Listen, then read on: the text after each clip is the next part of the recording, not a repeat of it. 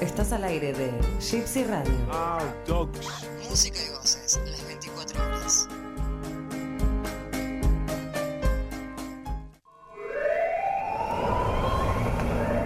T minus one minute.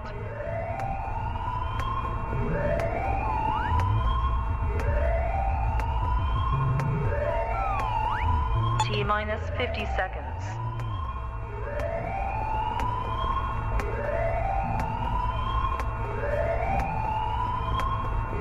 T minus 40 seconds.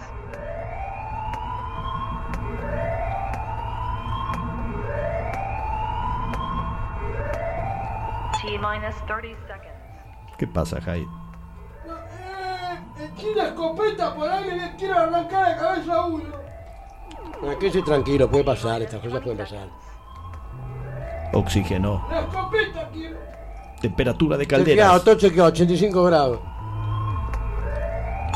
10, Mira la hora- la hora que es. Escuche. Sí, 7, 6, 5, perdón la demora, eh, problemitas 3, online. 2, Vamos. 1, 0.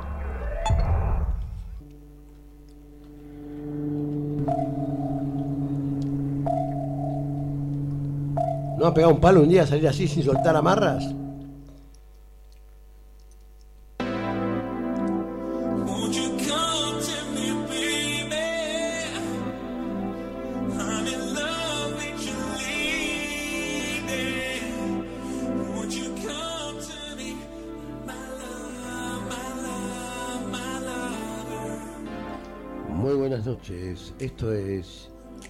Come?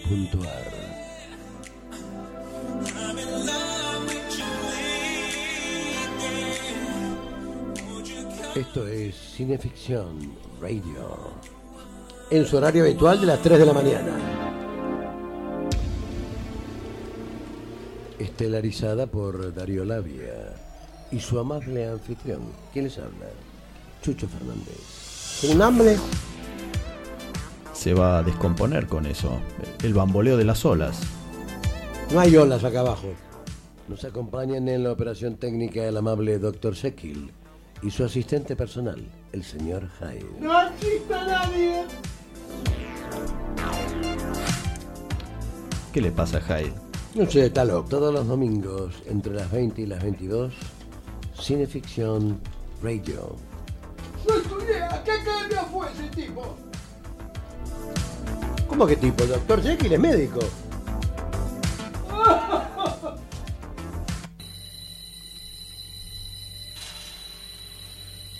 Yo no sé por qué estoy aquí, Ah, igual que yo. ni quién es toda esta gente. No puedo entender nada. El personal directivo está vestido de blanco. Nosotros con pijamas grises. Sé perfectamente que esto es un manicomio. Pero no es mi lugar. Yo no estoy loco. Ahora, en verdad, no sé por qué hice lo que hice, pero eso no quiere decir que esté loco. Yo lo quería mucho a mi padre. Creo que mejor padre no puede tener un hijo que el que yo tuve. Era como un gigante de cinco metros de alto, un genio, como un dios. Vivíamos juntos, solos, con papá, desde que murió mamá, cuando yo era muy chico. Él me daba consejos, muy buenos consejos. Era un verdadero padre. Daba muy buenos consejos. Lástima que yo no podía seguir ni uno. Él, por ejemplo, me decía, pero con justa razón, oye, infeliz, que ya es hora de que te estudies o trabajes, que ya tienes 20 años, que no puedes seguir viviendo a costillas de tu padre toda la vida. Tenía razón, papá. Tenía toda la razón. Oye, otros otros chavales andan detrás de las chavalas, pero no tú, tú te quedas acá todo el día. Así nunca me vas a dar un nieto. Ya tienes 20 años, eres grande. Él tenía razón. Papá siempre tenía razón. Era un genio. Todo, todo sabía. Yo le quería decir, no me animaba a decírselo. Claro, pero, pero ¿cómo voy a hacer para acercármele? Hay que conmoverla. Yo no sé conmover a una mujer. Si tú a una mujer no la conmueve, nunca va a andar contigo. Por más joven y lindo que sea. ¿Y qué las voy a conmover yo, que soy un yeso, así todo apretado, duro? Siempre mirando a la chavala con ojos de huevo, frito. Si soy un infeliz, le tengo miedo. ¿Ustedes no se sienten inseguros? Claro que sí. La inseguridad es nuestro gen dominante, como seres humanos que somos. Y por eso esta noche la dedicamos a Alberto Laiseca.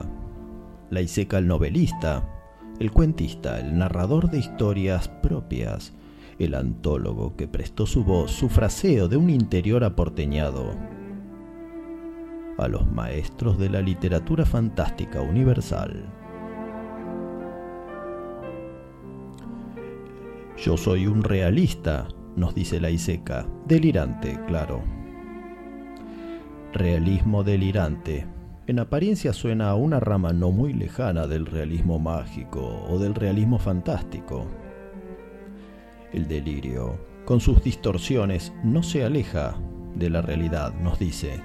Sirve para verla mejor. Pero nosotros, si bien vemos, no alcanzamos a comprender el motivo de esa realidad. A veces decimos que la realidad surge por el choque entre las diferentes realidades de cada sujeto. ¿Será que la realidad, tal y como la mente humana, no puede ser interpretada y es un misterio insondable? Yo soy un misterio, incluso para mí mismo. Un misterio muy aburrido, la verdad. Pero un misterio al fin. No sé por qué hice lo que hice. Pero no estoy loco. Fue ahí donde empecé a pensar en la ballesta. Oye, ¿tú sabes qué es una ballesta? Sirve para tirar flechas. Es como un fusil, pero sin pólvora. Tira flechas con más precisión y más fuerza que un arco. Yo, así en un paseíto que di, vi en una armería que había una ballesta, entré adentro, le pedí al dueño que me mostrara, la tuve en mis manos y enseguida comprendí el mecanismo. Me fui a casa y ahí me, me fabriqué yo una, con maderas y bronce, que soy muy buen carpintero. La probaba en el patio, a 10 metros, no erraba tiro. Entonces, como siempre, estábamos todos los días igual a comer y después de comer, yo hacía como que me iba a mi cuarto para hacer cosas y él protestaba que ah, este que no que no lava los cacharros enseguida después de comer, siempre dejando las cosas para último, estaba refunfuñando papá. Y yo volvía en punta de pie de mi cuarto y le apuntaba con la ballesta. No, le iba a tirar. ¿Cómo, cómo le voy a tirar a mi padre? Pues no. A mi padre no lo voy a tirar. Pero me excitaba apuntarle a la cabeza con una flecha puesta. No, no le iba a tirar.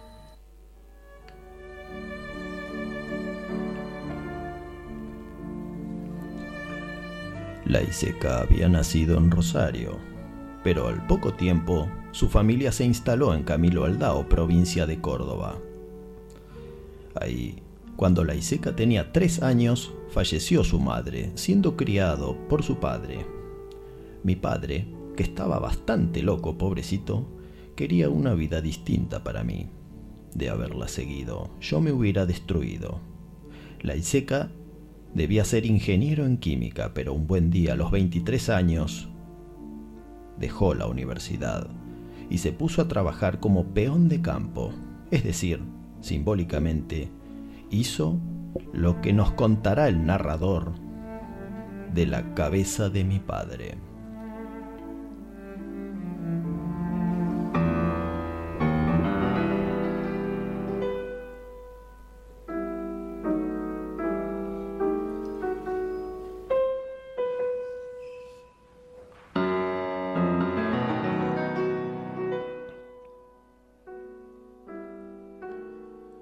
Una tarde fue un día igual que cualquier otro.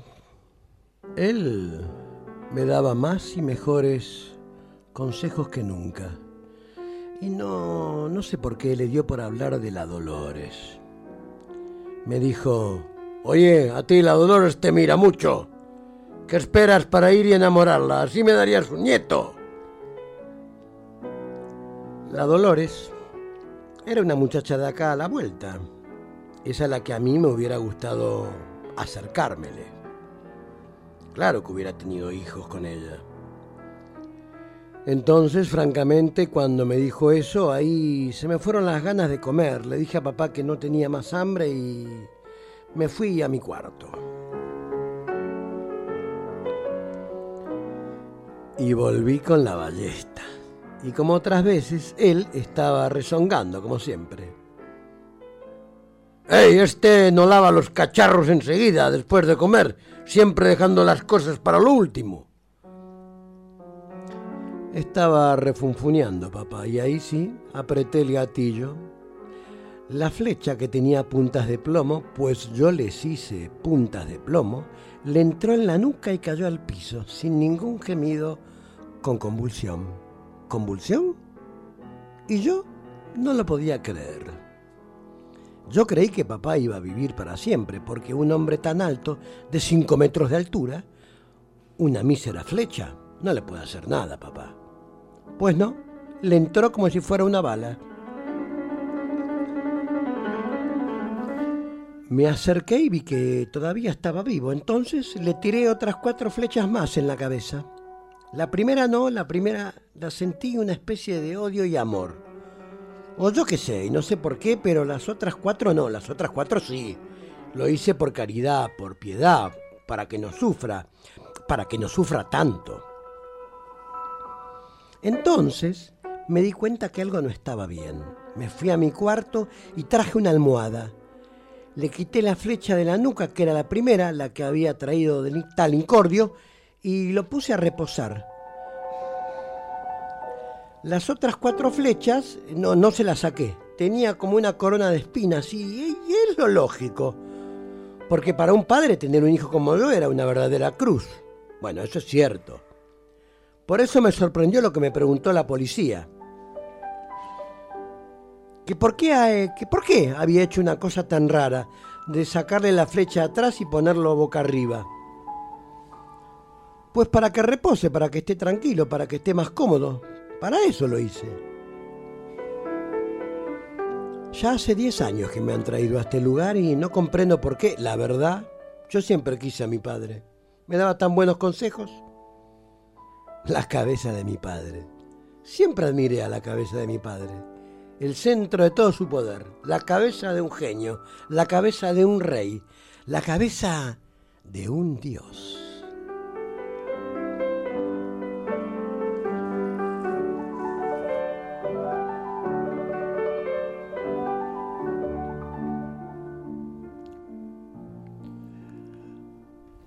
Hay que tener mucho cuidado con la religión cuando se mezcla con lo poético. Jesús nutrió las sagradas escrituras con un montón de parábolas muy poéticas, pero la gente tiende a tomarlas como verdades reveladas. Por eso el relato de esta noche, la cabeza de un genio, de un rey, de un dios, no hay que tomarlo muy a pecho, dado que fue creado por la pluma de un genio, la pluma de un rey, la pluma de un dios. Y nosotros, mortales, somos Chucho Fernández y Darío Labia. Y esto es Cineficción Radio.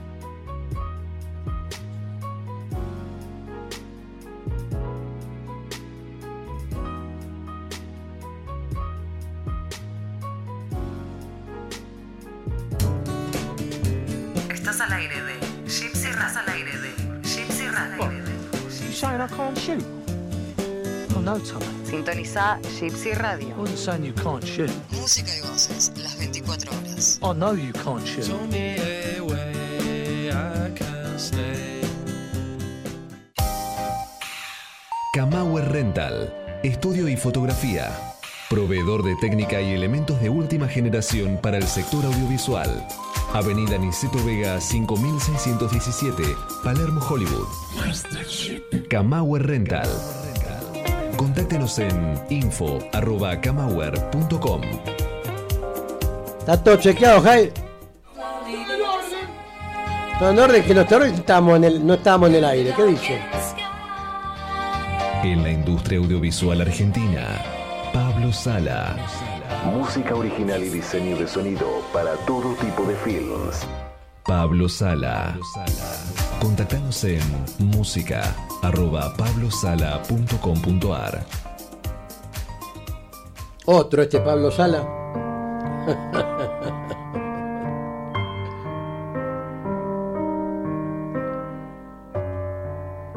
Estás escuchando Cineficción Radio, acto segundo por gypsyradio.com.ar.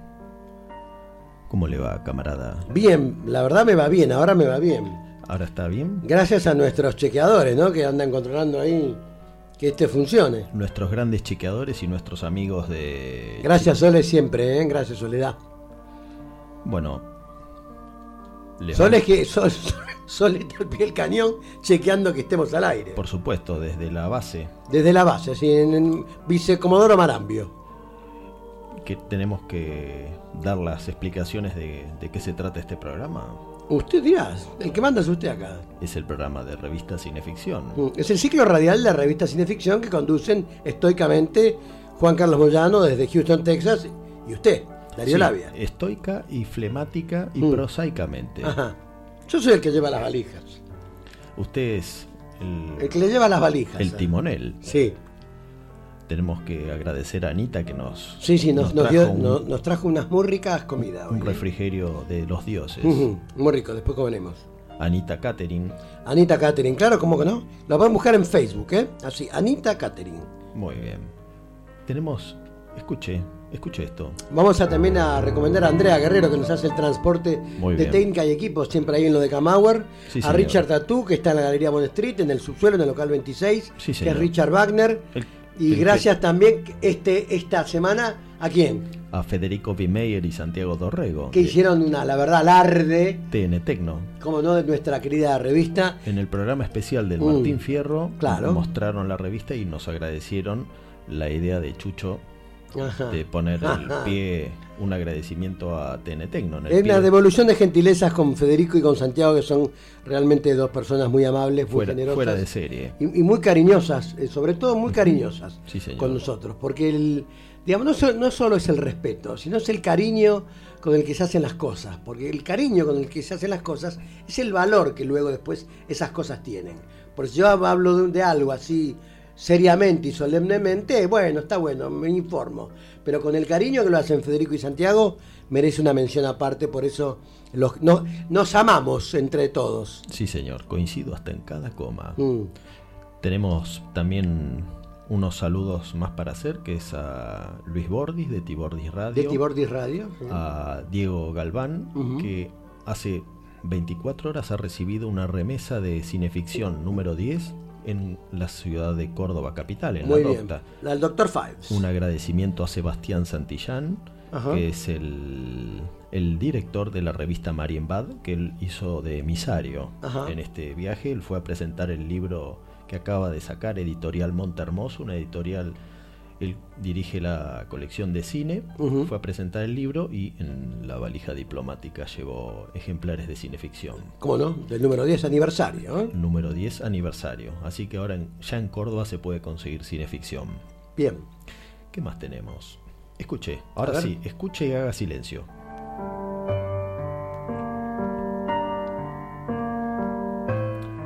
Este es el tema de Tony Bosikovich, Monseñor Tony.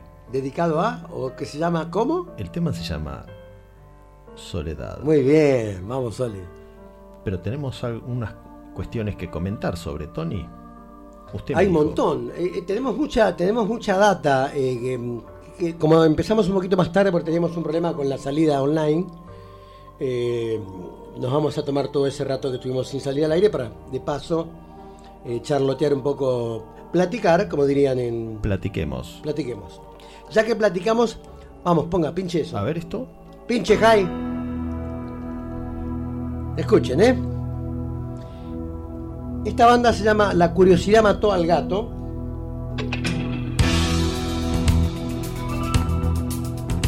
Y es nuestra cortina musical de Cineficción Radio en Baire, cityradio.com.ar. A partir de noviembre.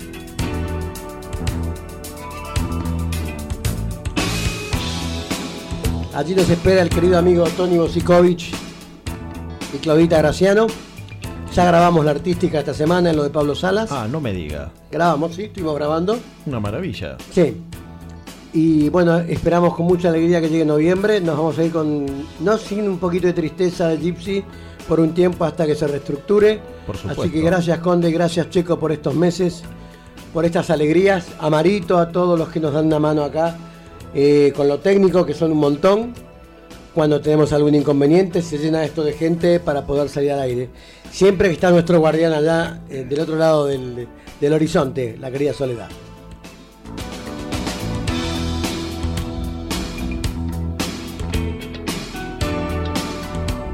Es esta entonces nuestra cortina musical para bairecityradio.com.ar cuando digamos buenas noches, esto es Cineficción Radio.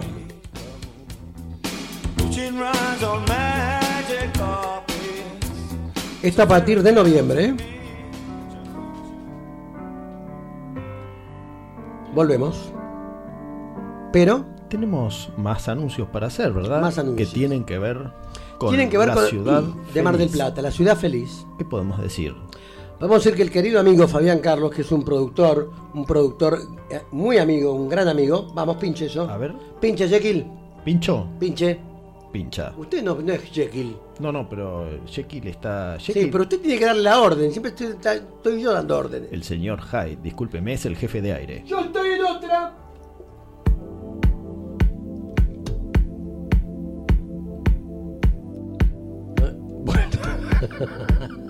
¿Qué hemos hecho ahora? Ahí estamos. Ahí estamos, ahí estamos, ahí estamos, ahí estamos, estamos, estamos. Muy bien, muy bien. Estamos, estamos, estamos, estamos. Tranquilo. ¿Qué es esto? Esta es la cortina musical de nuestro mismo programa en GDS, Radio Mar del Plata. La radio que nos une. Ah, a ver.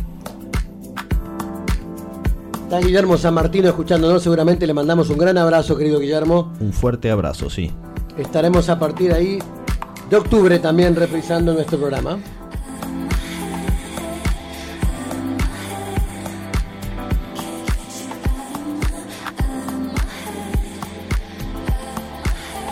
Gracias Fabián por tu intervención.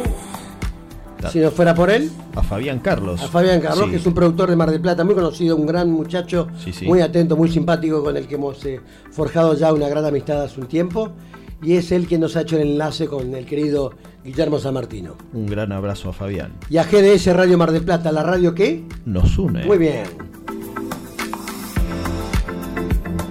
Allí estaremos a partir entonces de octubre reprisando los programas de Cineficción Radio. Radio.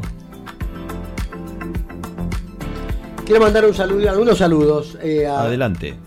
a Coti, Coti Bellini, Constanza, querida, una gran actriz, una amiga que está en México residiendo, viene ahora para Uruguay, su país natal, cerca de fin de año, seguramente la tenga viviendo en casa. Yo que yo tengo Chuchópolis, escondite interestelar.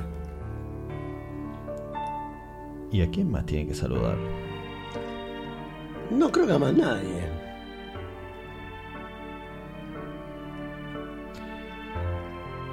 A todo mi equipo, a Mariela Ballarino, a Moca Moza, a Tatiana Ivanova, a Clarita Kovacic, a a Analia Soledad, que hoy la, eh, la anduve buscando, la anduve rescatando.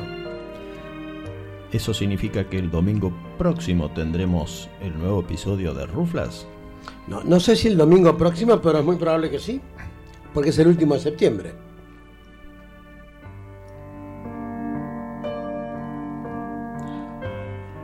Acerca de ese heliogábalo literario que fue Alberto Laiseca, nos dice Carlos Marcos ¿Qué dice Marcos? en el prólogo de Ilusorias, de editorial Muerde Muertos. Los Sorias es un monstruo aberrante que ha aprendido a utilizar el lenguaje para tragarse a sus lectores, y ahora lo comprobaremos con uno de los relatos de ese volumen inmenso en la voz de Chucho Fernández.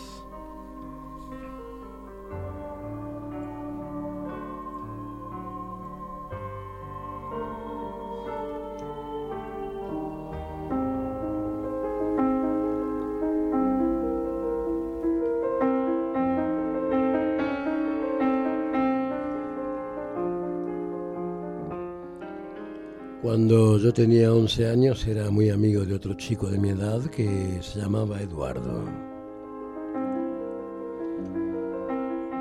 Era muy extraño porque tanto Eduardo como su mamá, que era una mujer muy bella, estaban llenos de cicatrices.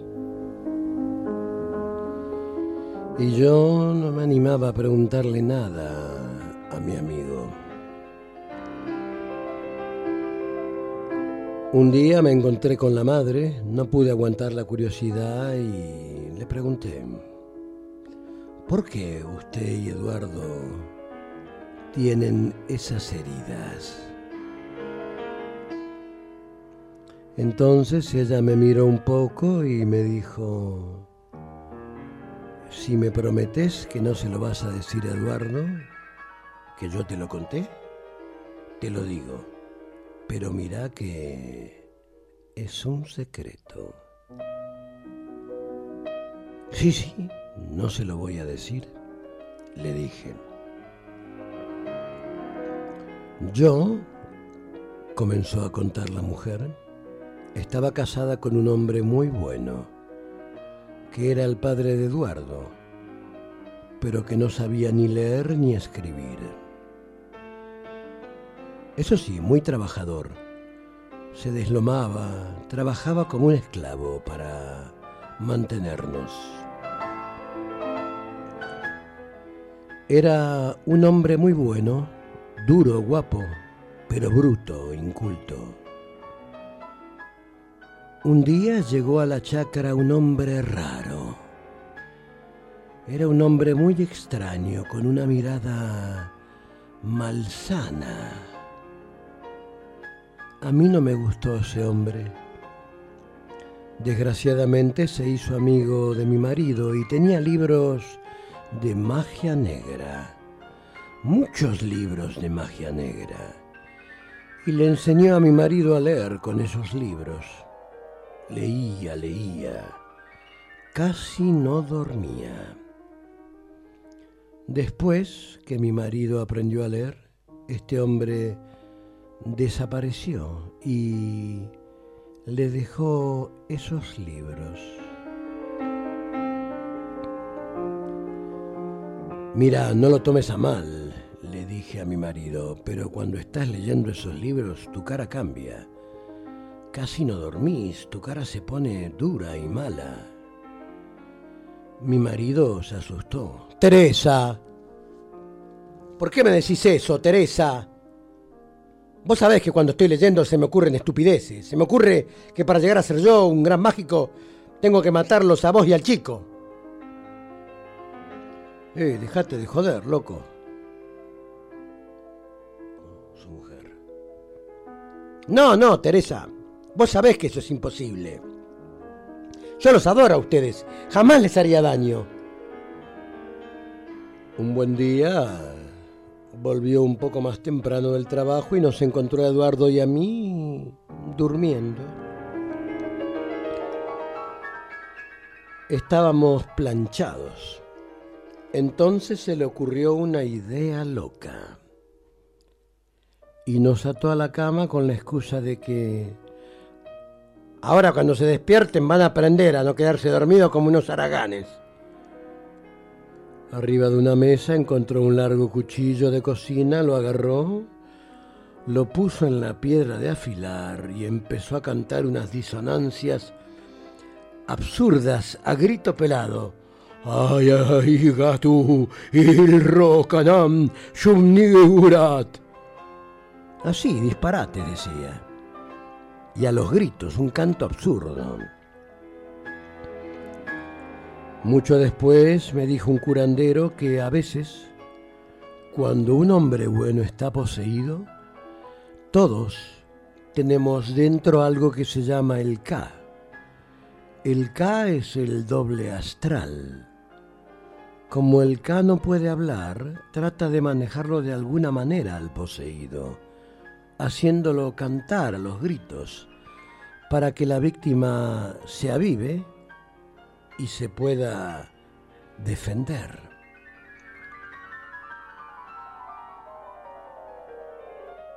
Y efectivamente, con los alaridos que pegaba mi marido, Eduardo y yo nos pudimos despertar. Pero no nos servía de nada, porque estábamos atados. Entonces se nos vino al humo con el cuchillo y nos empezó a cortar, tajos por todo el cuerpo, Eduardo y a mí. Estaba totalmente loco. Nosotros le gritábamos, le pedíamos por favor, pero no sirvió de nada. En ese momento ocurrió algo muy extraño. Cuando me vio a mí, semidesnuda, toda sangrante con los pechos afuera, se agarró como como un ataque de erotismo. Era un demonio. Tiró el cuchillo y me montó. Parecía que nunca en su vida lo hubiera hecho, de las ganas que tenía. Se ve que el K le puso una energía sexual para liberarlo de su posesión, que era una locura. Cuando terminó fue una cantidad absolutamente increíble. Yo he conversado con otras mujeres y eso no existe. Fue cerca de medio litro. Lo cual prueba que era todo mágico. Ni bien. ni bien terminó. Se le pasó la locura de golpe. Cuando vio el horror que había hecho, el pobre hombre se quería morir. Buscó el cuchillo, ese mismo cuchillo con el que nos había estado cortando antes y nos sacó las ligaduras. Nosotros estábamos llorando, tanto Eduardo como yo. Nos subió al sulk y nos llevó al hospital más próximo, nos dejó ahí en la guardia y se volvió a casa. Ni bien llegó, sacó el revólver y se pegó un tiro.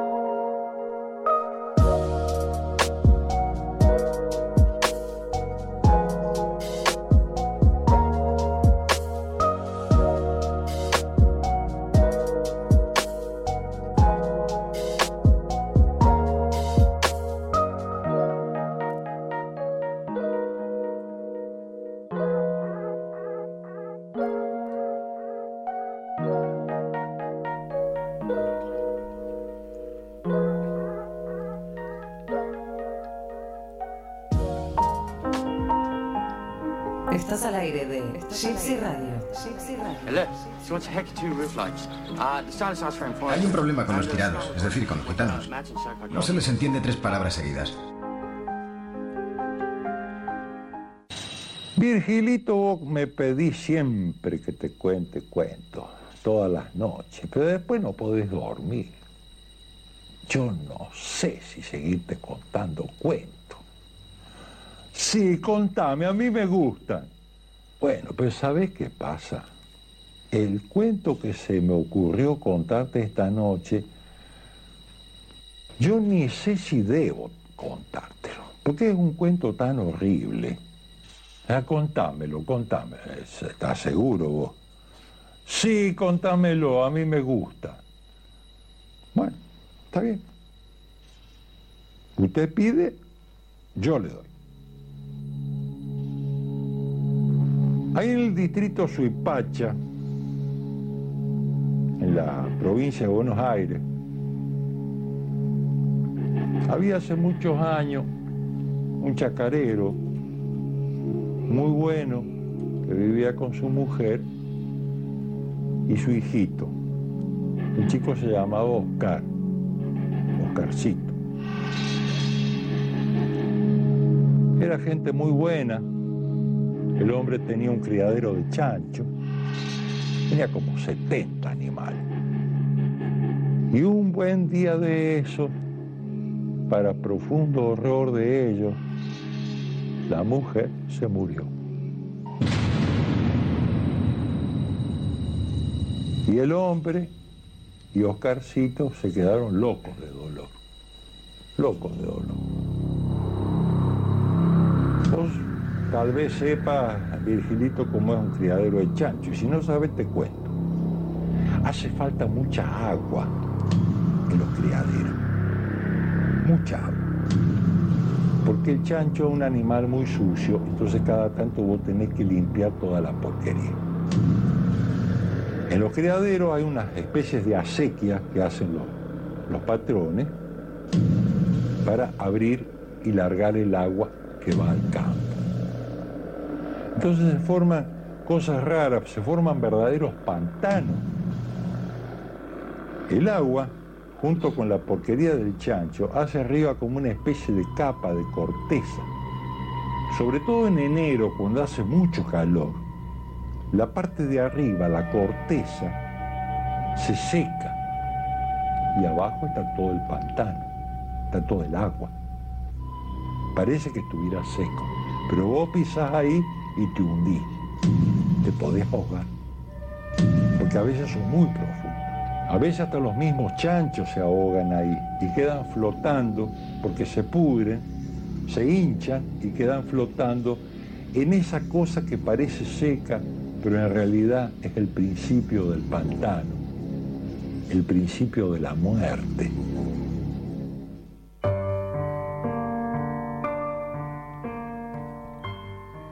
Cineficción Radio, esto es lo que es que es. Acto tercero por gypsyradio.com.ar. Y al comienzo era la voz de Alberto Laiseca en uno de los cuentos de la negra Tomasa, El criadero de chanchos. Y atención, que estamos en el bloque zoantrópico, así que, entre alaridos báquicos, llega al galope el centauro Mariano Buscaglia, cuya sola presencia es fuente de regocijo y bendición para todo aquel que tenga ojos y oídos y sepa qué hacer con ellos.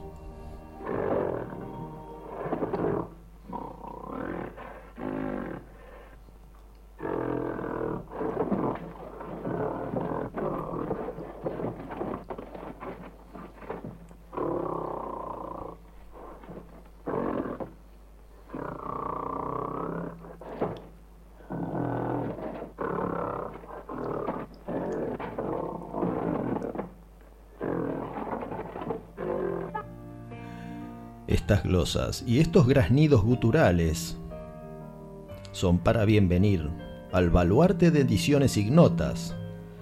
Te damos las buenas noches, Mariano.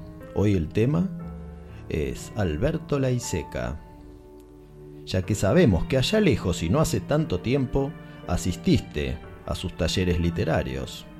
Bueno, hola Chucho, hola Darío, buenas noches. Gracias por invitarme acá a charlar un poco sobre el taller de- del viejo Laiseca. Yo no creo ser uno de los más indicados para hablar del viejo y de su taller porque no me considero haber sido un buen alumno de él. Vamos, hombre. Contanos, ¿cómo llegaste al taller?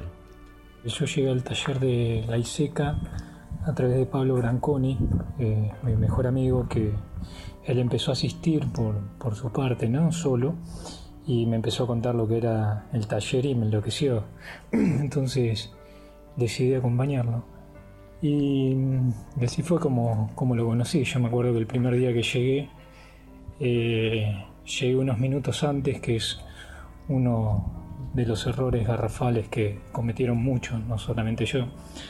Eh, y el viejo es, en eso era intransigente. Este, vos llegabas dos minutos antes, un minuto antes de la hora estipulada y te ponía una cara que, que deseabas que te tragara la tierra de inmediato, ¿no?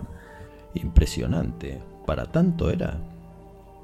Eh, lo mismo con, con los platitos, con cosas, objetos que había ahí, que tenía el viejo ahí este, a la vista, que no los podías tocar, porque tenían como cierta carga esotérica que, que si la tocabas como que le destruías toda, todo el hechizo en astral que el viejo ahí este, pergeniaba, ¿no? El viejo era muy, muy de lo esotérico, muy de, de las ciencias ocultas, esas cosas.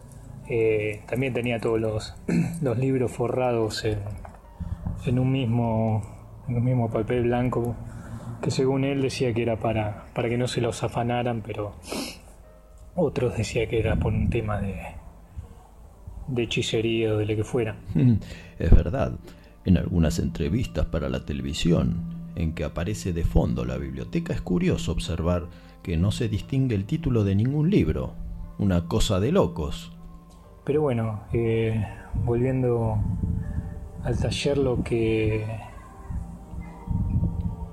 lo que yo recuerdo era que, que el viejo, bueno, eh, te daba algunas como algunos disparadores eh, y en base a eso vos tenías que, escribir un cuento para la siguiente clase. Eh, y lo, gracioso de esto era que, el viejo por lo general se aburría como una ostra con lo que escribíamos la mayoría. Y era muy de, de, levantarse, ir al baño, ponerse a fumar un cigarrillo, levantarse, ir a la cocina, lo que fuera. Eh, y él te decía, sí, papito, sí, sí, sigue leyendo. Y desaparecía cinco minutos. Uh -huh. Eh, pero tenía, viste, el genio suficiente, el genio como para volver y a, con haber escuchado la mitad o el, o el principio de, del cuento, este, ya el tipo sabía por dónde iba y te hacía las correcciones que ese cuento necesitaba. Porque tenía un oficio bárbaro y porque era un tipo que, que se salía de la tangente, que estaba por encima de todo. Que lo llevó a Pablo y a vos a la guarida del viejo Laiseca. El viejo, eh, los talleres, este, eran así, este, cuando fuimos con Pablo me acuerdo que fuimos a, a conocer al viejo, ¿no? Lo, el objetivo nuestro no era ir a aprender a escribir porque nunca nos consideramos escritores, sino sacarle jugo al viejo como personaje y como, como escritor, ¿no? Que nos hablara de la obra, de, de quién era él, este, que era lo que más nos interesaba a nosotros. Por eso yo mucha experiencia en lo que es este el taller no tengo. Ese tal no le saqué el jugo que le pude haber sacado. Eh, lo que nos gustaba tanto a Pablo como a mí era eh, sentarnos ahí con una cerveza, ¿viste? Y escucharlo hablar al viejo, que contara sus anécdotas, que hablara de cine, que hablara de, de la literatura de terror o, de cualquier cosa, ¿viste? Porque por lo general también hablamos de temas de lo más mundano. Mm, todo un personaje, la Iseca. ¿Cuál es tu apreciación personal de su literatura? Pero bueno, el viejo este se sentaba ahí con su cervecita caliente, con su copitaza, que así llamaba las tazas en las que bebía su cerveza. Eh, y nada, y era un, era un libro abierto, era un tipo con muchas lecturas y sobre todo eh, con una visión muy original de, todo, tanto de la vida como, como, de, como de la literatura. Era un tipo que estaba, que estaba en otro lado, estaba, estaba por encima y, muy lejos de, de todo lo que se hace y se hizo acá. Por eso sigue siendo tan especial y tan particular. Y por eso sigue siendo un tipo eh, que aún se lo lee muy mal, ¿no? Se lo lee sin, sin comprender, se lo, se lo desestima. Eh, porque está mucho más allá de, de, lo que él habla como. de lo que él define como, como ese realismo delirante. Él está más allá de eso incluso. Eh, esa literatura trasciende su propio género. cómo lo llevaban los compañeros del taller. Era, era muy gracioso, por ejemplo, ver a mucha gente que empezaba el taller y duraban esa misma clase. Sea, esa clase se rajaban porque no, no podían entender de qué carajo iba eso. No era un taller a la media, no era un taller este que, que te tirara algún tip diciendo, bueno, los cuentos se escriben así y así. Claro. Este, vos tenés que hacer esto para escribir bien. No, nada. Vos tenías que ir, llevar un cuento, escribirlo y chao. Y después mejorar si podés mejorar y, y si no, jodete, porque es como el dibujo. Es nadie te puede enseñar a, a escribir bien. Te pueden enseñar un- técnicas, este, cosas que se aprenden en el oficio, pero a tener talento no, no, no hay maestros para eso. Se nace o no se nace.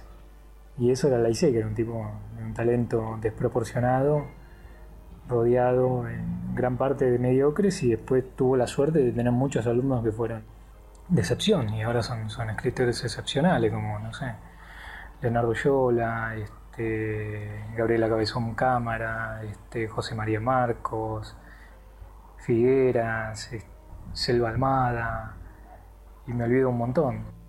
Pero yo creo que, que de los talleres que hubo, que hubo tantos acá en la Argentina, porque es el único recurso de los escritores para no morirse de hambre, el de la ISECA fue con ese método tan este aparentemente mente tan caótico, fue uno de los más este, prolíficos en cuanto a discípulos y en cuanto a escritores profesionales. Me parece que fue el más prolífico, más que el de más que el de tantos otros. Y bueno, eso, muchachos, un abrazo.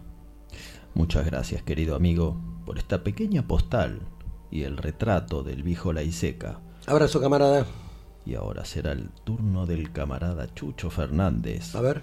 Que nos contará cómo concluye esta historia del criadero de chanchos. Vamos.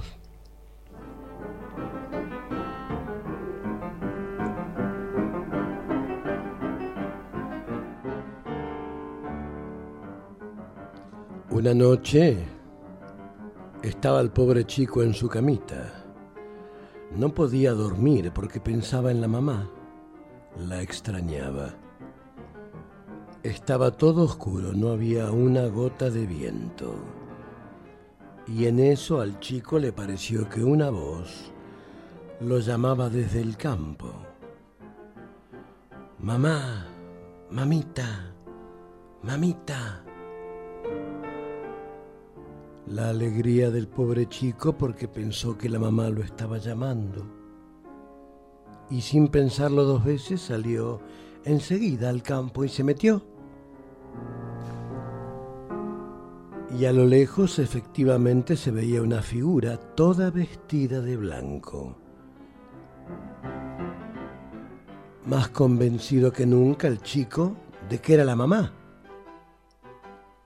Pero no era la mamá. Era un maléfico. La alegría del pobre chico se largó a correr. ¿Qué habrá corrido? ¿Diez? ¿Quince? ¿Veinte metros a lo sumo? Y sintió que se hundía.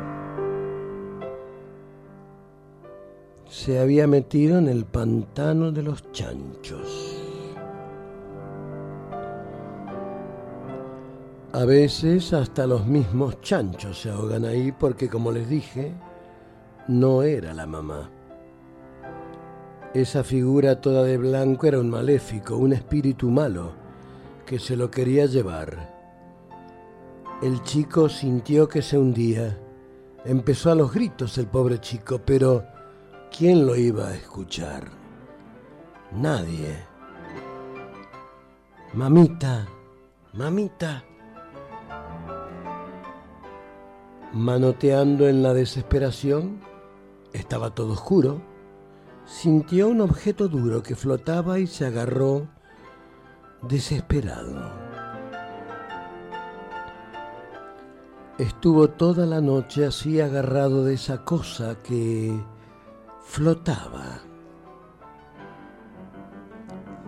Al otro día, cuando vino el padre, lo encontraron, el padre y los peones, y vieron que el pobre nene había pasado toda la noche abrazado a un chancho, todo podrido. Ahora, te voy a decir una cosa. Ese chico nunca quedó bien de la cabeza.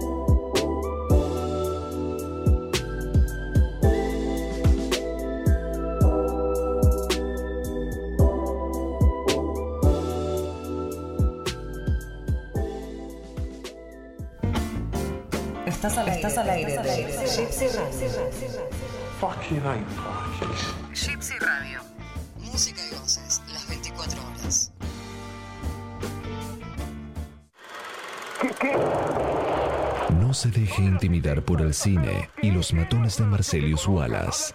Cineficción. Para estar bien informado y esquivar todas las balas.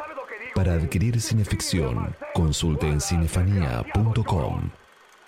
caer mi furia con gran venganza y terrible ira. Cineficción. Que intenten envenenar y destruir a mis hermanos. Domingos, entre las 20 y las 22.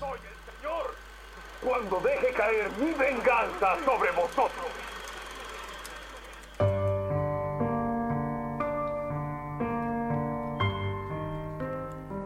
Estás escuchando Cineficción Radio, cuarto acto por gypsyradio.com.ar, bloque federal. Y nos vamos a Córdoba Capital para charlar con un escritor e investigador de nuestra literatura, Agustín Conde de Boeck, que dedicó su tesis doctoral a la ISECA convirtiéndose en un referente teórico profundamente consubstanciado con la obra y los universos laisequianos. Agustín, te damos las buenas noches desde Buenos Aires. Bueno, muchas gracias Darío y Chucho por la invitación a charlar aquí con ustedes en Cineficción. Es siempre un enorme placer hablar de Alberto Laiseca y de su obra. Para muchos televidentes del siglo XXI, Laiseca fue un narrador de relatos terroríficos. Para otros, sin embargo, fue simplemente un excéntrico, pero para vos, que te dedicaste a estudiar su obra a través de esa tesis que se convirtió en un libro titulado El monstruo del delirio, editado por la docta ignorancia, es un habitante del Parnaso de nuestra literatura. Contanos cómo llega la Iseca a tu vida y qué tan certera es su pertenencia al denominado realismo delirante. Sí, creo que para mi generación, me refiero a la gente que ahora tiene unos 30 años, eh, la Iseca llegó primero como narrador de cuentos de terror en ISAT. Eh, en mi caso, cuando era chico, conocí a la Iseca inicialmente bajo esa forma, como un personaje ligado a cierto imaginario gótico, eh, porque las narraciones de la Iseca en la televisión no solo eran increíbles por la selección de cuentos que hacía, sino también por la puesta en escena, por la gestualidad, por la capacidad actoral. Ya de grande, cuando tuve la oportunidad de acceder a su obra literaria, me encontré con un autor que tenía una cosmovisión y una mitología mucho más amplia, atípica, eh, extremadamente perturbadora, eh, muy distinta a lo que uno podía imaginarse al verlo en, la televisión. Eh, es decir, su obra, esa estética que él, mismo bautizó como realismo delirante, produce formas del horror que a mi juicio van más allá del género fantástico y que ingresa en un terreno de transgresiones y de violencias surrealistas donde es quizás más la cercanía con la realidad lo que produce la sensación de espanto. Hay mucha gente que en Buenos Aires lo conoció por, otros vínculos, por su taller literario, por la, imagen de autor extravagante. pero en general más allá de un pequeño círculo de lectores fieles o de escritores de, de extracción más bien vanguardista, su obra literaria eh, era relativamente poco conocida. Entonces, ¿cómo evolucionó su valoración? Bueno, desde fines de los años 90 y a lo largo de los 2000 fue creciendo mucho su legitimidad, eh, creció mucho el nicho de lectores que originalmente era muy reducido y fue ampliándose hacia una demografía más joven, más capaz de mantener una cierta fidelidad lectora y de percibir en, la obra de la Iseca más, un magisterio que, iba más allá de lo literario. Lo cierto es que la valoración de la Iseca como, un genio de la literatura mundial no es algo reciente, sino que como un genio culto, eh, por supuesto, sino que yo creo que esa, valoración ya venía desde comienzos de los 80, cuando la Iseca era poco más que un ignoto, eh, y era un juicio que ya expresaban autores como Ricardo Piglia, César Aira, Fogwill, eh, el crítico Guillermo Saavedra, Luis Guzmán, por nombrar algunos. Además de, de mi libro, que es El monstruo del delirio, eh, que está publicado por la Docta Ignorancia, hay, hay estudios previos de altísimo nivel que, que, también reivindican lo que sería una lectura seria y sistemática de la obra de la Iseca. Claro. Está el de Hernán Vergara, el de Celeste uh -huh. algunos eh, artículos excelentes de Guido Herzovich, de Matías Raya. También muchos editores apostaron muy fuerte por la obra de la Iseca, de, desde Simurg, Gárgola, eh, Muerde Muertos, Claro. eh, cuyos directores, José María y Carlos Marcos, son lectores fanáticos de los. Orias. En general, quienes reivindicaron mucho la escritura de la Iseca siempre lo hicieron a partir de la, mm, de la cuestión del genio, de, cómo la Iseca viene a reponer eh, emblemáticamente dentro de un ámbito intelectual saturado de complacencias y de imposturas la idea más antigua e individualista del genio artístico. A diferencia de muchos escritores, la Iseca fue, como evocábamos, un prolífico narrador del repertorio universal, pero no de textos exactos u originales, ya que al narrar iba tamizándolos por su personal carisma, que sin duda era inseparable de las volutas de ese cigarrillo eterno. ¿Qué apreciación te merece la Iseca narrador frente a la Iseca autor? Y sí, eh, es medio inevitable que muchos lectores que conocieron a la Iseca primero desde su faceta de narrador gótico, luego se decepcionen un poco, en, un primer momento, al entrar dentro de una obra literaria que no se, no se pliega estrictamente al género de terror. Creo que eh, si uno entra a su obra buscando solo lo que, lo que exhibe la Iseca narrador eh, a nivel televisivo, bueno, eh, este, va a encontrar algo quizás más inasimilable, un, un, mundo cuyo método de representación de la realidad, que es el delirio, no responde bien a las exigencias del género de terror. Al acercarse a un monumento bestial como es la novela Los Orias, una expectativa menos susceptible a la decepción sería en todo caso pensar más bien a priori en Kafka, en el expresionismo de Kubin, en Bruno Schulz, en el satanismo de Lautréamont, en las fantasías este, del terror político que se encuentran desde Arlt y Lamborghini y que ya están prefiguradas en, el matadero de Echeverría. Creo que va por ahí, más bien, en, cuanto a exactitud. Bueno, eh, la Iseca no es un escritor, en todo caso, predecible ni que pertenezca a una línea más prefabricada de la literatura, más ceñida a la academia o la crítica, todo lo contrario. Es más bien un, un genio solitario, solitario uh -huh. aunque no estuviera solo, pero sí, en términos de, de, originalidad, pese a que no creo que la originalidad sea un valor en sí mismo digno de, de fetichizarse eh, como valor literario, digo, es claro. probable que la Iseca esté dentro del repertorio más original de la literatura argentina y mundial, si uno quiere. Este, y yo pondría como, como centro del valor que uno puede encontrar en su obra, en esas monstruosidades mitológicas que son los Orias y el Jardín de las Máquinas Parlantes, en esas joyas raras que son sus novelas exóticas, La hija de Keops y La mujer en la muralla. En general, dentro de su prolífica creación, creo que el, que el principal valor sería la autenticidad. Es decir, la búsqueda de una forma de sabiduría en base a una literatura que distorsiona la realidad, no solo para poder representar mejor el terror del poder, sino que toma la propia vida como punto de partida. Siempre fue así en, todas sus obras. Son los episodios extraños de la, de la, propia biografía los que van dando forma a esa, a esa aventura enorme sobre el conocimiento que se despliega en su obra. Sabemos que la Iseca la consideraba su obra maestra y personalmente en cierta charla le escuché decir, los Sorias soy yo. ¿Qué tan personal era esa identificación entre obra y autor? ¿Es esa tu obra preferida de él? Sí, por un lado sí. Si, uno traza una, cartografía del universo de la Iseca, Los Sorias es indudablemente su ciudad capital. Este, es su primera gran obra, la, más extensa de su producción y de toda la literatura argentina en general. Y es, también la fundación de la, de la mitología bélico-esotérica hacia la cual eh, remiten todas sus, obras, sea de forma más directa o de forma más lateral.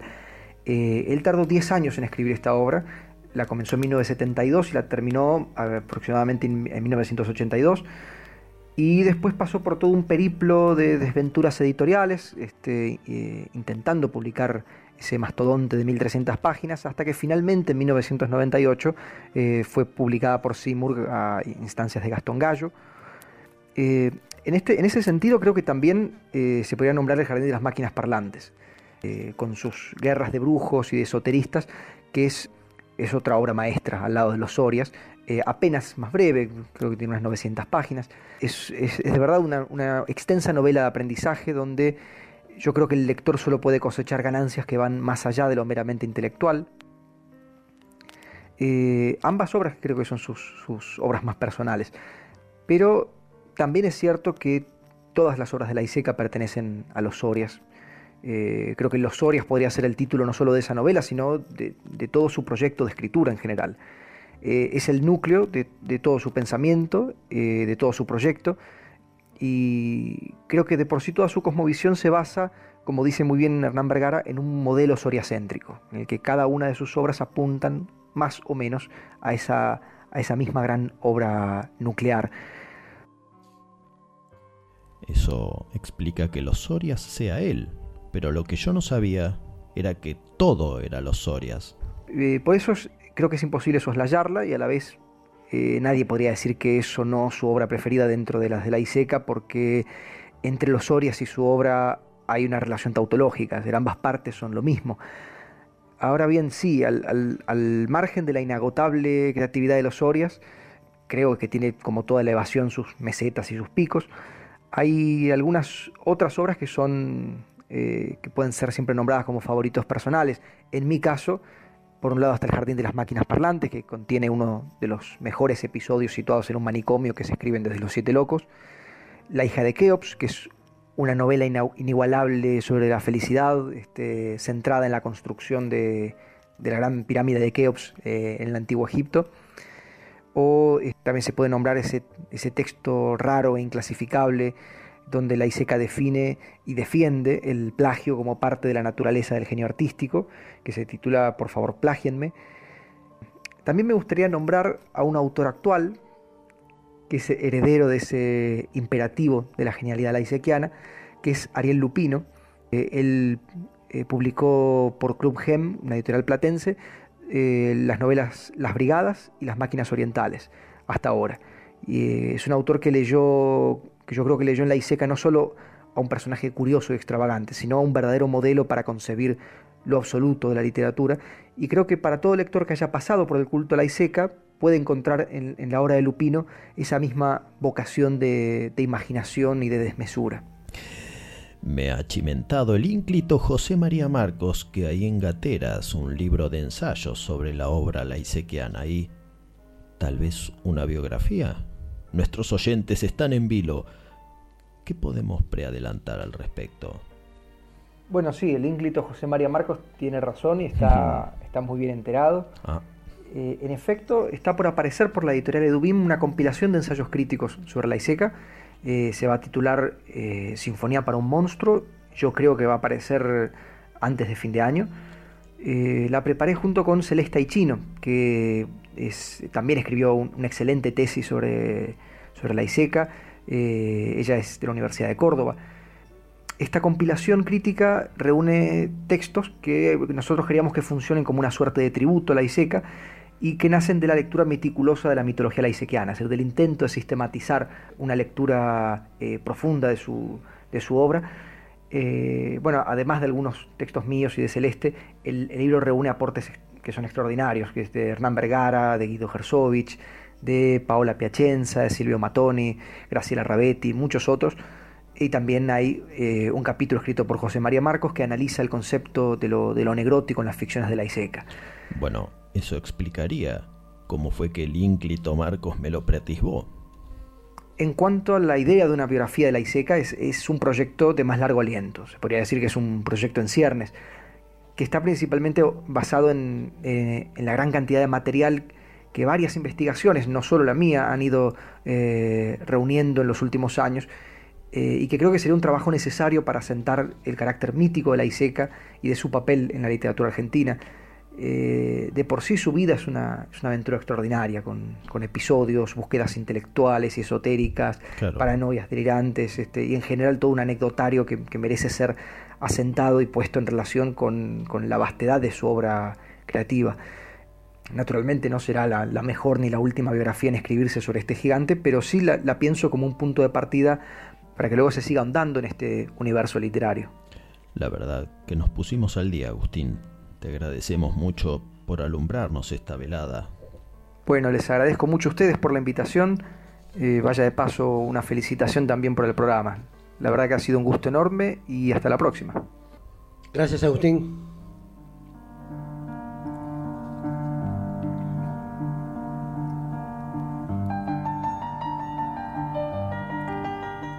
¿Qué sería de los artistas sin los monstruos? Esos bichitos malvados son las niñas de sus ojos. ¿Cómo será que hasta se aceptan bestias buenas? Con tal de que sean espeluznantes, horribles y hermosas a la vez. El monstruo en el arte es una pieza fantástica que, en general, se usa como excusa para saltar a la alegoría.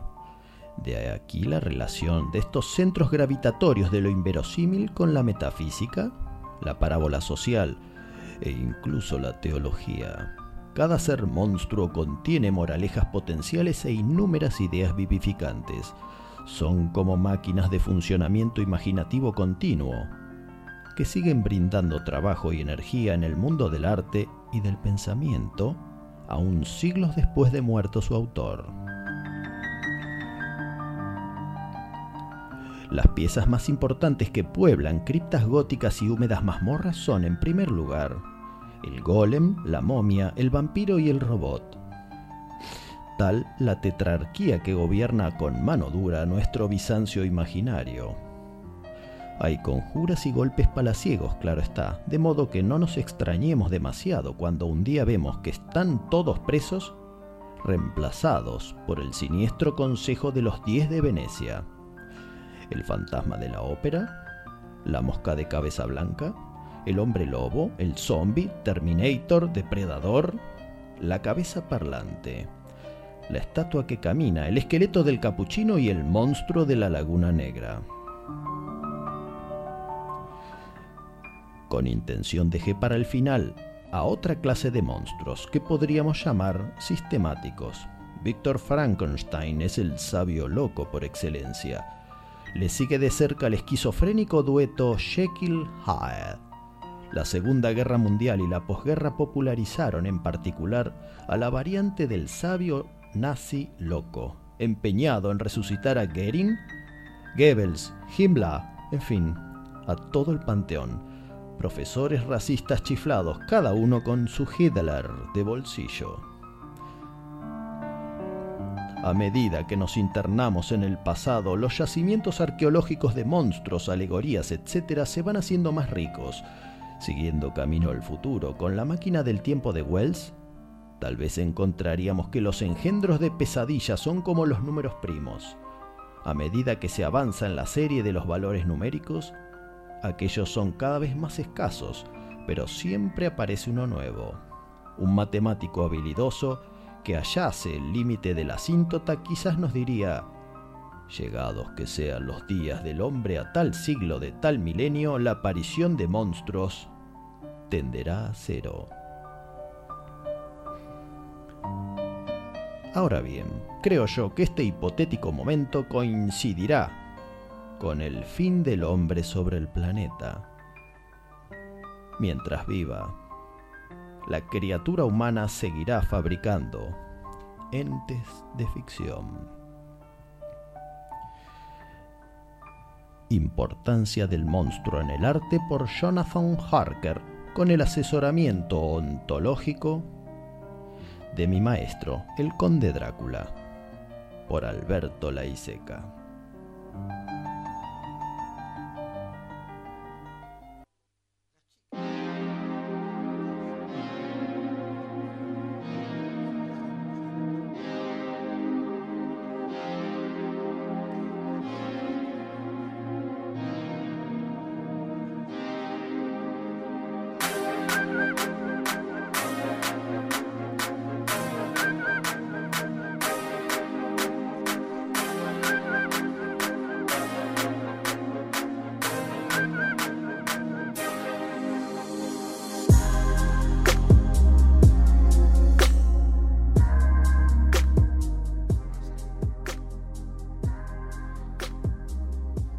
Esto es gypsyradio.com.ar. Esto es Cineficción Radio.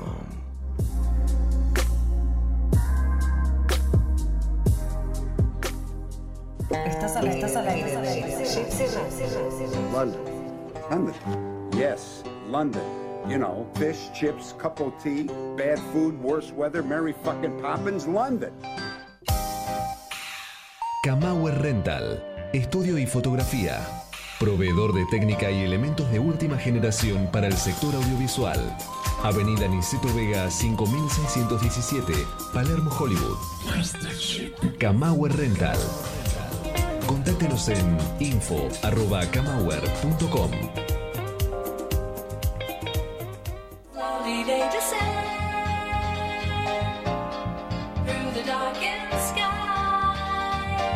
industria audiovisual argentina, Pablo Sala. Música original y diseño de sonido para todo tipo de films. Pablo Sala.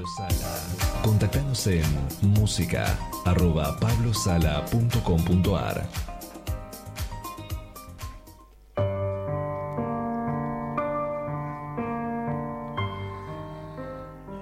Estás en Cineficción Radio, acto quinto, por gypsyradio.com.ar. Y tengo que reportar el éxito rampante acaecido el pasado jueves en la Escuela Freudiana de Buenos Aires, donde Editorial Muerde Muertos presentó Hombrecitos Improvisados de Apuro, antología a cargo de Ana Greenbaum, con la participación de 32 autoras rioplatenses que forma parte de la colección Libros del Inquisidor. Maestro de ceremonias de esa velada fue mi admirado amigo Carlos Marcos, comandante junto con su hermano José María de los destinos y las venturas de Muerde Muertos. Buenas noches, Carlos. Doctor Darío Labia, querido Chucho Fernández, hace rato que estaba esperando esta invitación para hablar con ustedes en Cineficción Radio, hace rato. Es una pena que me agarren este, con la voz un poco tomada, eh, pero bueno, eh, la primavera y la gripe es así. Eh, un placer, ¿eh? muchas gracias. Ah, pero pensé que esa era tu voz natural, así como esta es la mía. La verdad, un honor que podamos departir sobre el viejo Laiseca. Recordar al viejo y querido maestro Lai es siempre un placer. Yo no fui directamente su discípulo, su alumno, o sí, de alguna otra manera.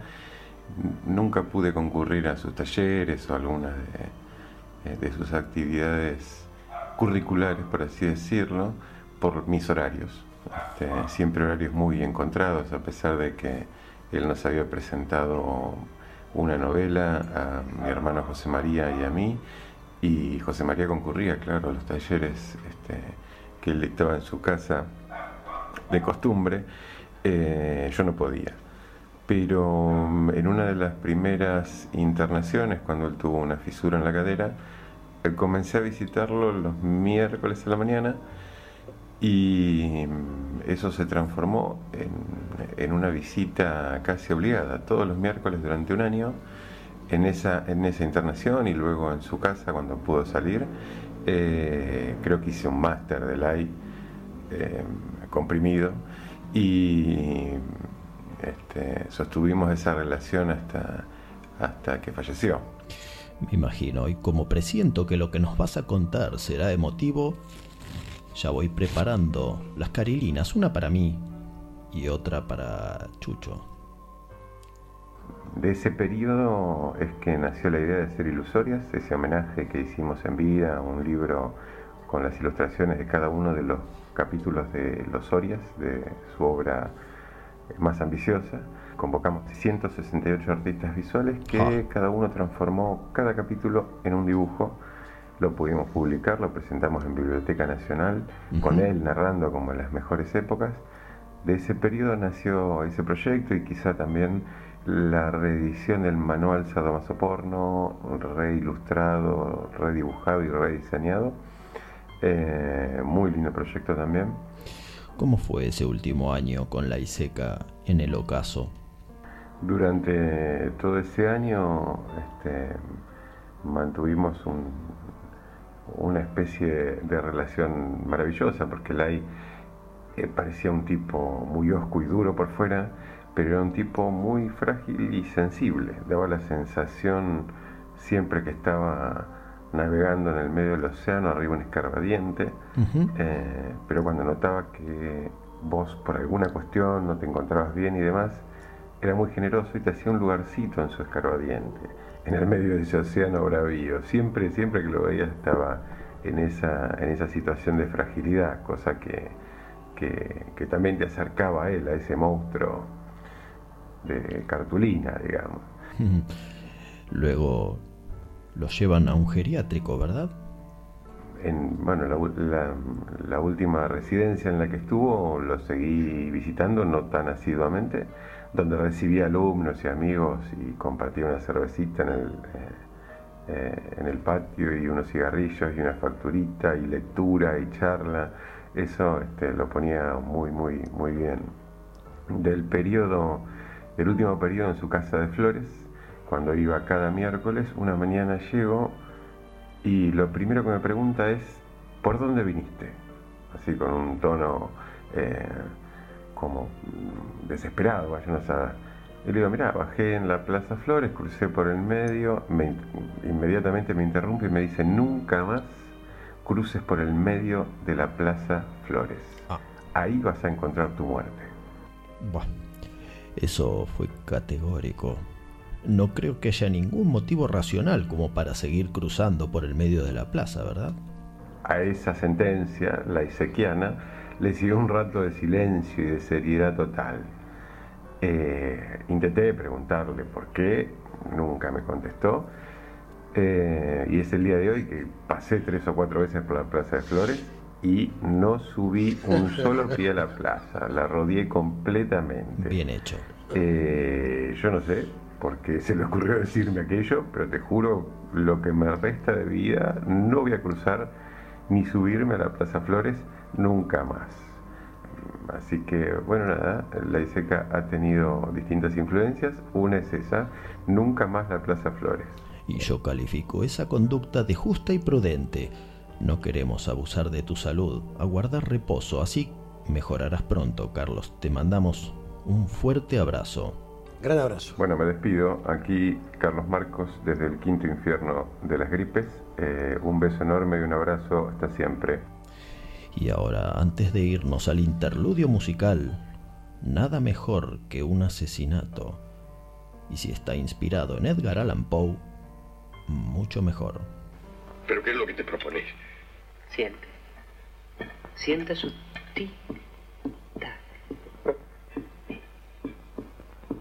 Funciona. Funciona. Y también como a los otros hay que detenerlo. Sí, no, no, no, no, no tenga usted miedo, señor Zorro, sí. No, no quiero asustarlo. Lo, lo hago por su bien. Debe usted sentirse tan triste a, a causa de no ser perfecto. No, no, pero, pero yo no, yo, yo, yo no, yo no quiero, Sidney. Yo, yo, yo no, yo no, Sidney, no, lo- no lo hagan, no lo hagan, no te llevaré dinero. Te tendrás, te tendrás lo, lo que dices, todo, todo, todo, todo, todo lo que quieras, oye. Lo único que quiero es su felicidad. No, Sidney, Sidney. Compréndame, No, señor. no, no, no, no lo hagas, Sidney. Su felicidad. Sidney, no, no, no, Sidney, no lo hagas, no, no, Su no, no lo hagas, no lo hagas, Sidney, no no no hagas,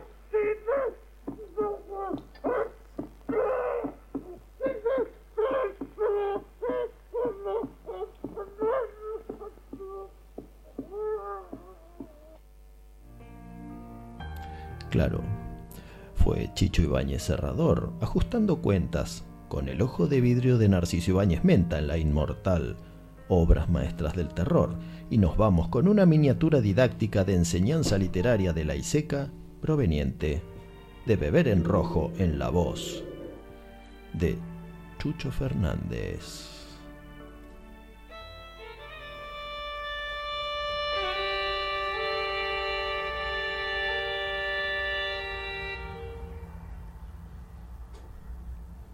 Es un error suponer que la dipsomanía de Poe le hizo posible la construcción de tan extraordinarios personajes. Le fue fácil puesto que él era así. Alega más de uno. No tuvo más que copiarlos de sí mismo. Nada más falso. A tales hallazgos no los da de la enfermedad, sino el genio. Van Gogh no estaba loco al pintar los girasoles, no mientras lo pintaba, por lo menos aunque lo haya estado diez minutos antes y quince después de su acción pictórica. Lo mismo en Usher, donde la melancolía, la obsesión y el terror están expresados mediante el auxilio de un superior talento y solo con él. Porque el arte es precisamente un heroico esfuerzo de la parte más sana del alma.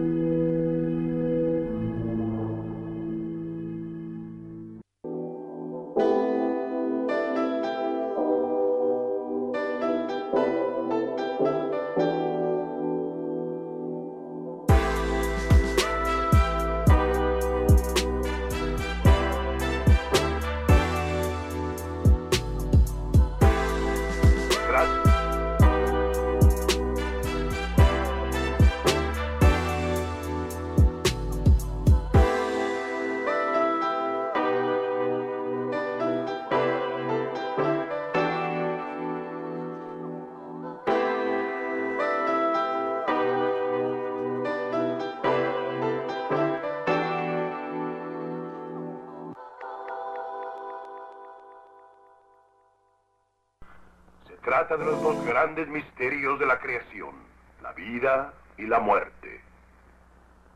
Creo que los emocionará. Tal vez los aterre. Es posible que los horrorice. Pero si no quieren exponer sus nervios a esta tensión, ahora es el momento de... Bueno, se los advertí. Frankenstein. Estás al aire, Estás al aire de Gypsy Radio. Radio. Have I made myself clear about it? Yeah, that's perfectly clear, Mickey, yeah. Just give me one minute to confer with my colleague. Did you understand a single word of what he just said? www.gypsyradio.com.ar No se deje intimidar por el cine y los matones de Marcelius Wallace. Cineficción. Para estar bien informado y esquivar todas las balas. Para adquirir cineficción, consulte en cinefanía.com.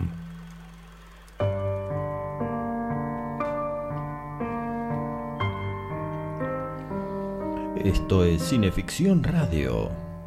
Último acto por gypsyradio.com.ar y antes escuchábamos la presentación que Edward Van Sloan, conocido, casi un tío para todos los oyentes que son fans del horror clásico, en el breve segmento precréditos del Frankenstein protagonizado por Boris Karloff. Claro, aquello fue en 1931, pero ahora En el siglo XXI, Alberto Laiseca asumió un rol pedagógico en la televisión por cable y además de narrar docenas de relatos clásicos de horror, durante unos meses de la temporada 2007 por el canal Retro, añadió a su foja de servicios el oficio de presentador de películas de terror. Y este sería el prolegómeno que escribió en ocasión de proyectarse aquel Frankenstein.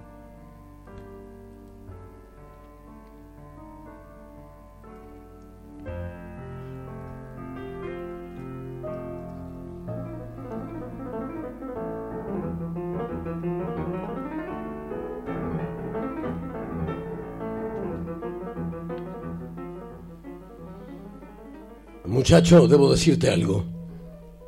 Adoro la historia de Frankenstein, porque es la historia del sabio loco por excelencia. Yo mismo soy un sabio loco, así que sé de qué te estoy hablando. Sí, no hay cosa más hermosa en este mundo que fabricar tu propio monstruo en un laboratorio. Un monstruo engordado a pan con leche. Naturalmente todo sabio loco que se precie debe tener un ayudante jorobado. Yo tengo el mío, Fritz. Me ayuda muchísimo a robar cadáveres de cementerios y también de las orcas, donde a los pobres los dejaron así, pendulando todos ahorcados y muertos. Pobres.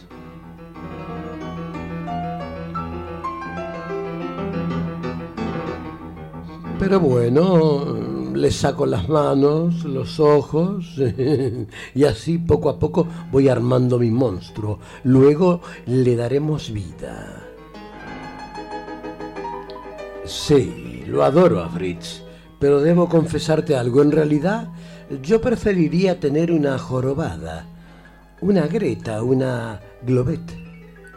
Una novia jorobada sería tan feliz.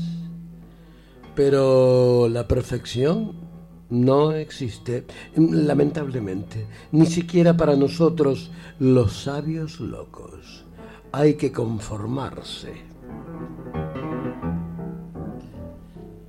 Fritz, prepara todo, porque en la próxima tormenta haremos pasar por nuestro monstruo, que ya está armado, una corriente eléctrica, un rayo que le dé vida.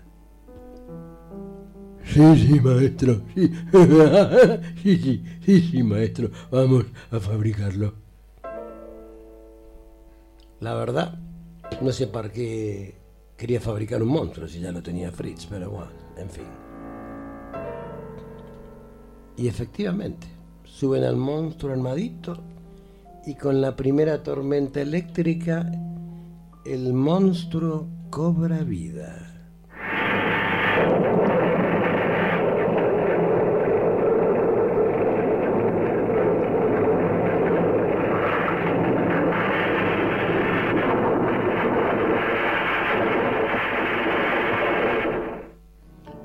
Maestro, maestro, lo hemos logrado. Hemos logrado darle vida a nuestro monstruo.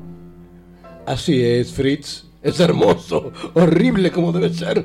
La belleza del horrible. ¿Dudabas acaso de mí? No, no, no, no, maestro, jamás dudé. Bien, el monstruo ya está construido, pero Fritz es sádico, es cruel con el monstruo le pega con un látigo por puro sadismo y el monstruo aúlla de dolor. Y claro, no le gusta que le peguen. Finalmente rompe las cadenas, estrangula a Fritz y se escapa.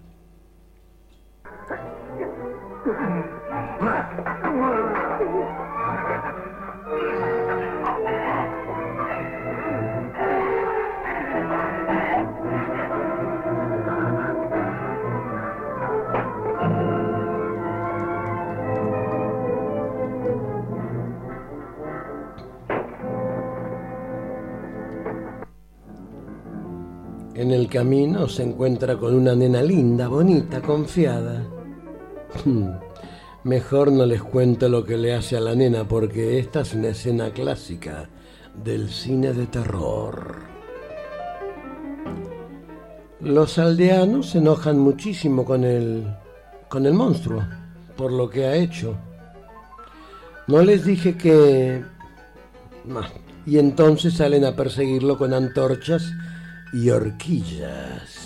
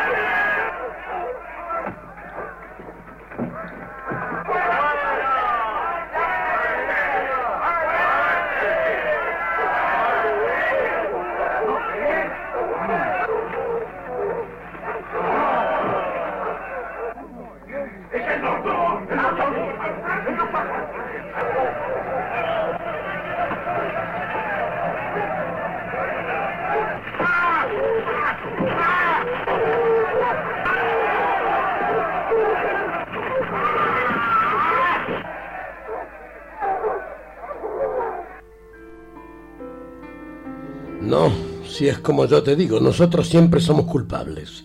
Después los buenos dicen que son buenos. No, si son malísimos. Con nosotros los malos. ¿Sabes?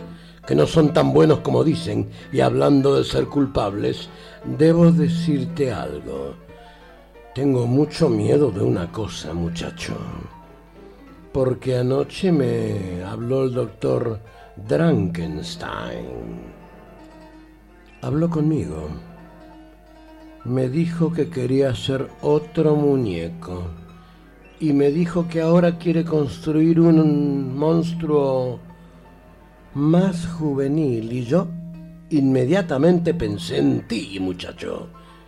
Ya sabes que soy tu amigo y protector, pero se debe de haber olvidado. No creo que venga a buscarte a tu cama el doctor Frankenstein esta noche. ¿O sí? Mm, no lo sé.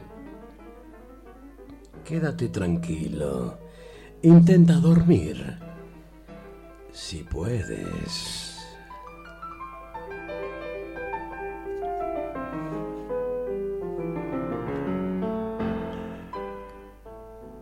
¿Por qué nos aferraste tanto al cuento de horror, Lai?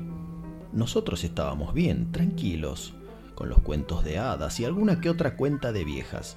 Pero ahora... Ahora es tarde porque tenemos necesidad del horror. Oír cuentos horripilantes, nos decías, es familiarizarnos con lo terrible. Así cuando el espanto penúltimo llegue, cosa más que probable, estaremos preparados. Pero antes de eso tendremos una cita dentro de siete días para otra cineficción. Radio.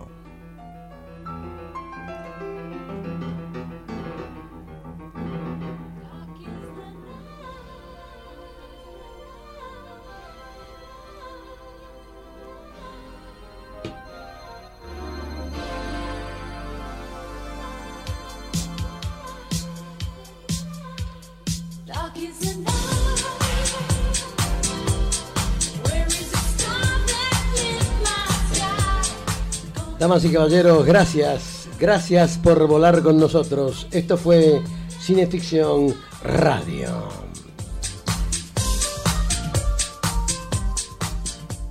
Esto fue gypsyradio.com.ar y estamos usando de salida lo que usaremos a partir del mes de noviembre en bairecityradio.com.ar y en GDS Radio Mar del Plata, la radio que nos une. Nos une.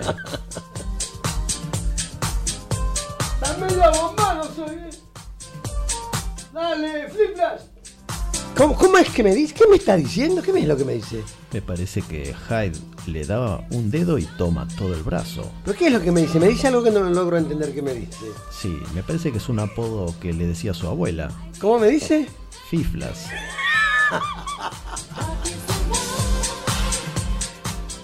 Es un chiste interno, que lo agarramos tres o cuatro. Damas y caballeros, gracias por estar allí oyéndonos. Como todos los domingos, entre las 20 y, lo que haya de minutos, y las 22 y lo que haya del resto.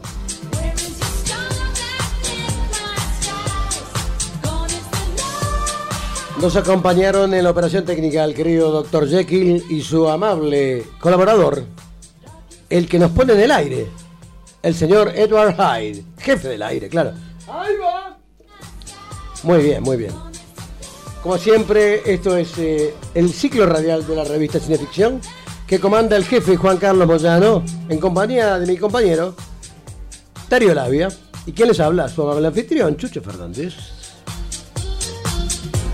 Gracias Checo, gracias Conde. Se va llegando ya nuestro tiempo de salida de Gypsy Radio y la reestructuración de esta radio, a la que pronto volveremos, si la fortuna quiere, claro. Mientras continuamos reprisando los programas por bairescityradio.com.ar todas las madrugadas de los días lunes, miércoles y viernes, entre las 0 y 2 horas de esos días. Y a partir del 28 de septiembre, a las 21 horas por GDS Radio Mar del Plata, la radio que nos une, vamos a estar también saliendo reprisados por allí, gracias al amigo San Martino, Guillermo. Esto es GDS Radio Mar del Plata. Tenemos que mandar un saludo muy grande a José y a Cona, que Claro. nos escucha siempre. Y si usted tiene alguna idea o algún invento o alguna consulta sobre marcas y patentes, Nos vamos allí. el estudio Iacona es Sí. su garantía de éxito. Así como es una garantía para nosotros Soledad Suárez, que es quien se ocupa de nuestros asuntos legales. Pero usted está insinuando que ella es apoderada nuestra. Sí, totalmente, no lo estoy insinuando, lo estoy asegurando. Lo afirma tajantemente. Tajantemente, sí, de un tajazo.